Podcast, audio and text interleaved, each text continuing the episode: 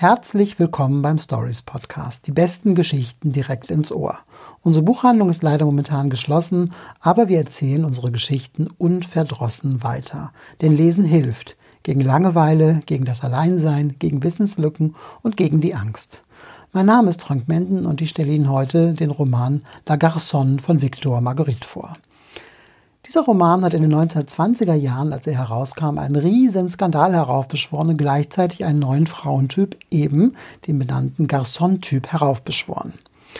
Es geht in diesem Roman, der jetzt bei Ebersbach und Simon in der Übersetzung von Joseph Shapiro herausgekommen ist, um Monique. Monique ist die Tochter aus reichem Hause in Paris, die den konservativen Familienverhältnissen einer angebahnten Ehe entflieht. Sie gibt sich ein androgynes Äußeres und stürzt sich in zahlreiche Affären mit Männern wie auch Frauen. Die damalige Literaturkritik verdammte diesen Roman als höchst unmoralisch. Die Modewelt hingegen griff die Figur der Garçon dankbar auf. Sie wurde zum Sinnbild der modernen Frau, für die unter anderem Coco Chanel die passenden Kleider entwarf.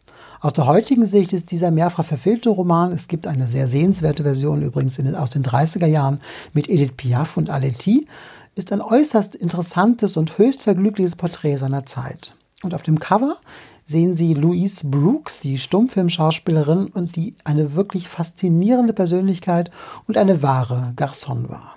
Viel Vergnügen mit diesem Buch. Bis morgen und bleiben Sie gesund.